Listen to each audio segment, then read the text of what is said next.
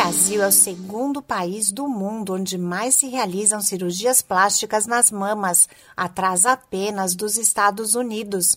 Em 2019, foram mais de 460 mil procedimentos desse tipo, dos quais em 211.287 a intenção era aumentar as mamas.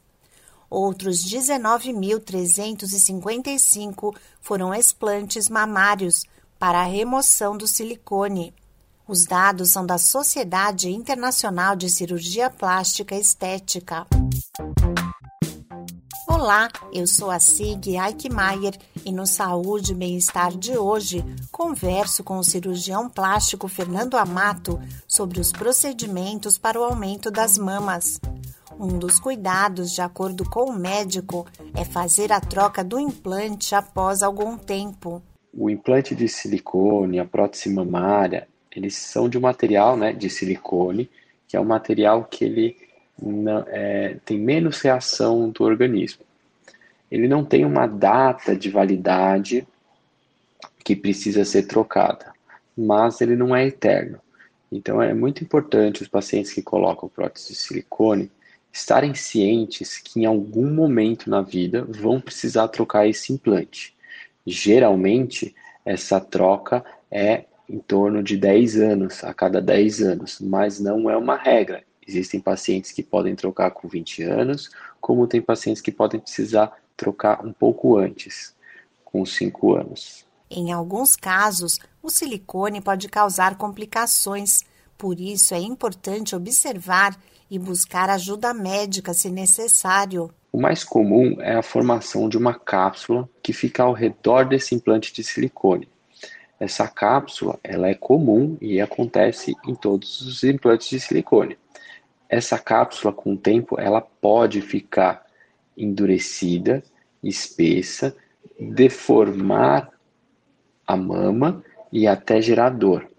Então, nesse momento que ela começa a apresentar essas alterações, é chamado de contratura capsular. Além disso, o implante ele pode ter ruptura, que é raro, mas pode acontecer. Pode formar seroma, que é um líquido inflamatório que fica ao redor do implante, entre outras complicações. O cirurgião plástico Fernando Amato fala sobre as opções para a paciente que passa pelo explante e não quer mais colocar silicone. Existe a possibilidade de usar os tecidos ao redor da mama, né? E a gente conseguir é, redesenhar o formato da mama com os próprios tecidos remanescentes da mama. O problema disso é que a mama fica num volume muito menor do que era antes.